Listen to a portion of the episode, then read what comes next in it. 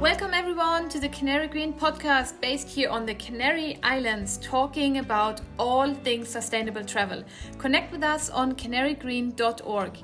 Together we can!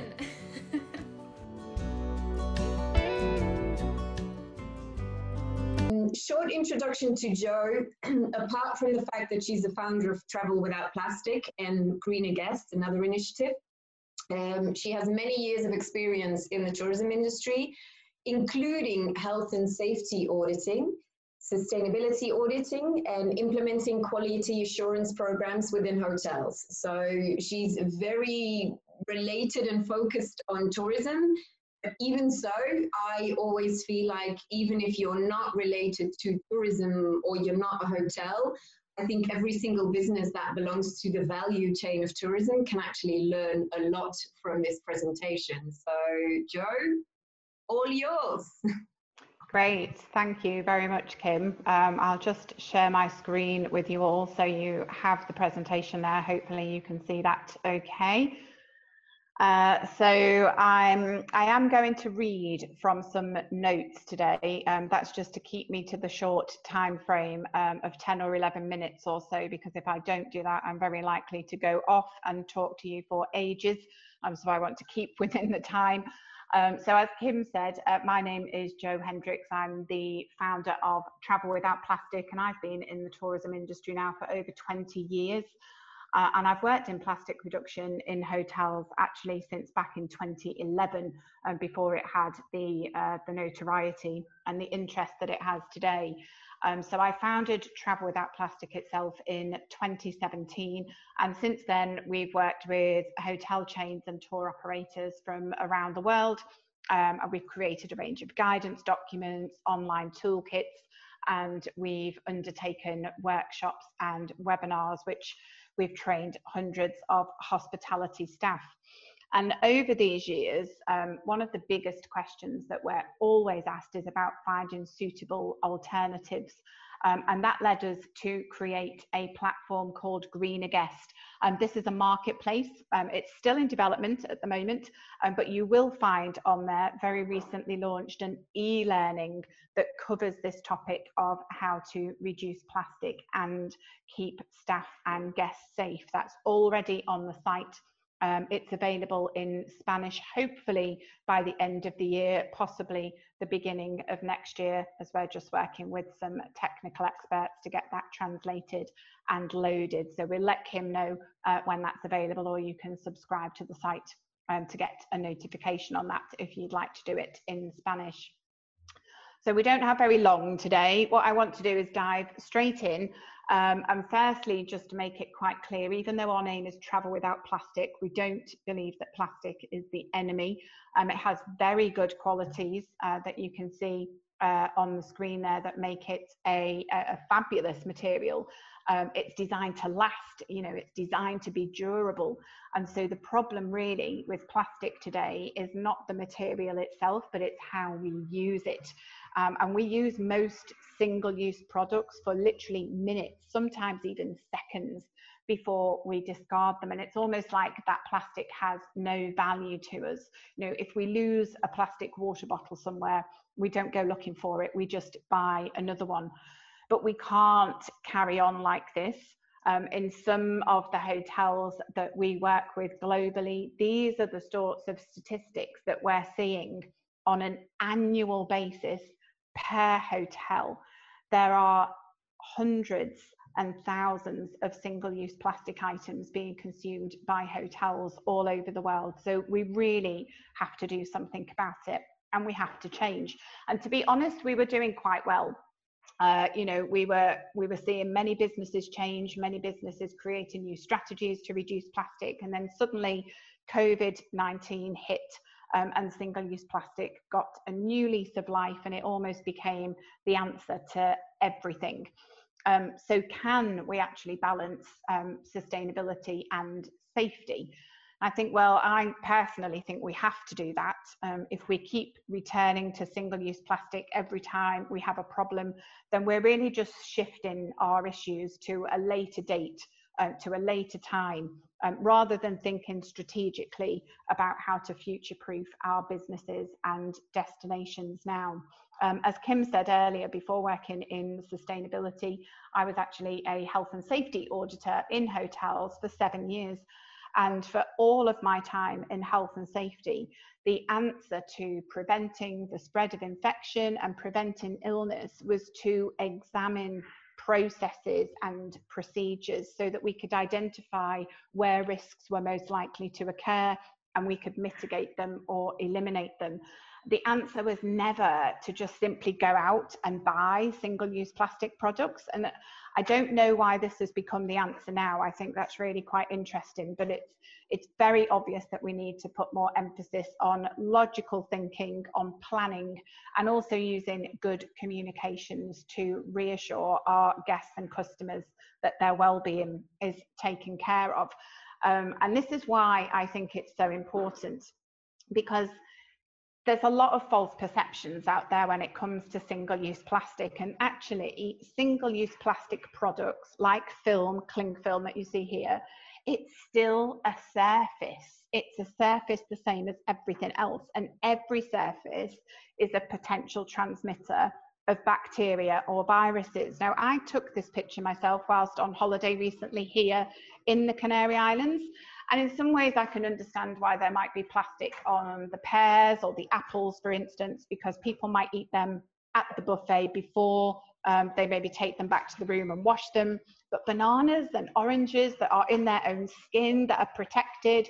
And when I asked about it in a really nice way, um, I was told by the executive chef that it's because most people pick up the fruit and they want to feel it, they want to squeeze it to see if it's ripe and doing that means they could contaminate the fruit so they wrapped it in plastic but actually if you spend 20 minutes or so just watching that buffet um, you'll notice that people do exactly the same thing. They pick it up anyway. It doesn't matter that it's wrapped in plastic, and they still want to know if you know if the fruit is white, and they'll put it back. So the plastic film is making no difference whatsoever to reducing the potential risks. All it's really doing is generating extra waste and that's not even recyclable. So it makes no sense. Um, in many of the current COVID regulations, um, you know, refillable um, condiments, sauces, mayonnaise, ketchup, those things are actually acceptable as long as you have a procedure to sanitize them between uses. Now, this might mean a lot of different things to different businesses. It may mean that you have to have a lot of stock to ensure that condiment bottles can be removed and replaced after each use. What we definitely find isn't the answer, if you think logically, are plastic sachets. Um, and there's a reason for this. I recently watched how people interacted with sachets in a restaurant. And if you get the opportunity, it's quite interesting to do that. People don't just touch one sachet, they touch them all. And that's because you're usually rummaging through to find the one that you want or because they're notoriously difficult to open. So you can try and try, doesn't open, you put one back, you take another one. I've even watched people open them or try to open with their teeth and put them back because they can't open them. And then if you subsequently watch the staff as the tables are cleared, they don't sanitize all of the sachets before they put them back for the next guest. It would actually be cleaner, less time consuming for staff and easier for guests to use the larger bottles and clean them properly between uses. Or there are other options such as pre-portioning um, jams and, and uh, honeys, etc. on a buffet. We saw this very recently in glass jars, but again, people will still pick these jars up to see what's inside. But you can limit the amount of contact um, by providing really clear labeling on the display um, above each jar, for instance, um, and make sure that staff check regularly that those jars are in the right place. And then this other image, also in the Canaries, um, shows a really great way of providing um, condiments and jams, etc. Still meeting portion control, but in a way that helps you to stay hygienic. I also found this was quite an interesting um, picture. So that this was the setup, the pictures on the right there were the setup of the tea and coffee um, facilities in our hotel room. And the, the tea bags and the milk and what have you was placed in the brown paper bag uh, for safety. but nothing else in the room. So you kind of think, well, did the germs only stick to the tea and the coffee bags and, and the milk sachets? It just doesn't seem to make sense. Um, other ways to do this that we've seen that work really well are to provide items in refillable jugs, like you see on the picture on the bottom there, because these need to be changed daily. And this itself is a visual communication of cleanliness for guests, and it's probably about the same amount of effort as it is to put everything into the paper bag. Then we want to look at avoiding unnecessary new items that have popped up as a result of COVID. So these door stickers, I think, are quite interesting. Now, if you think about this logically, the sticker doesn't guarantee that the room is clean. The sticker guarantees that nobody has been in the room since the sticker was stuck onto the door. So I would expect my room to be clean, but it's the process of cleaning that guarantees this and not the sticker. And it's quite easy to prove the point in this case because if you look closely at the glass tumbler on the bottom picture, you can actually still see the toothpaste marks in there from a previous guest. So the room actually hadn't been cleaned properly. Um, it's much better to have the processes working right uh, than to resort to using single-use products. And we also want to try to avoid where we can switching from one material to another because that doesn't really help us to reduce volumes of overall waste. It might help us to say we don't use so much plastic, but we're still going to be generating very similar volumes of waste. And to be honest, as a business, this probably costs you um, a lot more as well. In both of these scenarios, the plastic wrap and the cardboard box um, will end up as waste. But if we change the process and allow more time, then we can avoid those uh, wastes altogether. And then what other options are there? Um, I wanted to talk very quickly about bottled water because in the work that we do and have done um, for many years now, by far the number one item um, of waste created from hotels and hospitality businesses is bottled water um, from plastic. And tap water in the Canaries is, is generally not water that we would drink, but it's good enough quality to filter and to be able to offer um, free water refills, for instance, if you're in an all-inclusive, this is a great option because it really does help to save a lot on costs as well. Or if you need to generate income from bottled water, then you can filter water and bottle it on site so that you can continue to sell that. Now, both of these options do need a change in processes, but this is the whole point. This is what we want to look at is putting processes over the products. Um, there's a lovely picture um, we took in La Gomera where we saw the bottles from Agüita, which is a local Canarian brand, um, on display in the Tecina Golf, which was fantastic. Um, but there were no facilities to refill them on site, which was really a shame. Um, so we always advise any businesses that are happy to provide reusable bottles for sale that it's also a really, really good opportunity to give people a chance to refill them. Otherwise, it can potentially be seen as greenwash. And refill is also great for toiletries as well. And this can be done very hygienically know that sometimes there can be concerns around hygiene uh, from refillable toiletries, but there are some top tips um, on the screen there. And you can find um, a lot more of, of the detail of that on the Travel Without Plastic website in some of our blogs. And I'll let you just read those points very quickly. And there's a similar uh, process. I don't know if any of you have heard of the contactless coffee um, this is becoming uh, a lot uh, a lot more popular now in the UK and, and in coffee shops uh, where people really do want to be able to use their reusable cup. And it seems that now uh, coffee shops have got over the panic of COVID when some of them initially banned the use of reusable coffee cups. When you actually take a step back and think about it logically, um, there are really easy ways to be able to, to get around that and still reduce single use without impacting upon hygiene standards.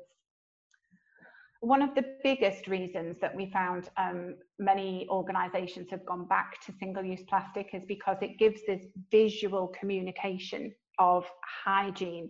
But as we've seen from some of the slides I've shown, it doesn't necessarily mean that things are more hygienic if you resort to single-use plastic.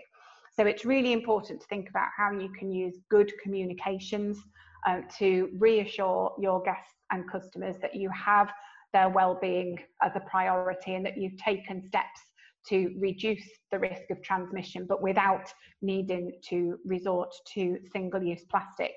So this means knowing who your customers are, who the audience is, how to reach them at different platforms. And if you're a hotel, this could even be before they travel.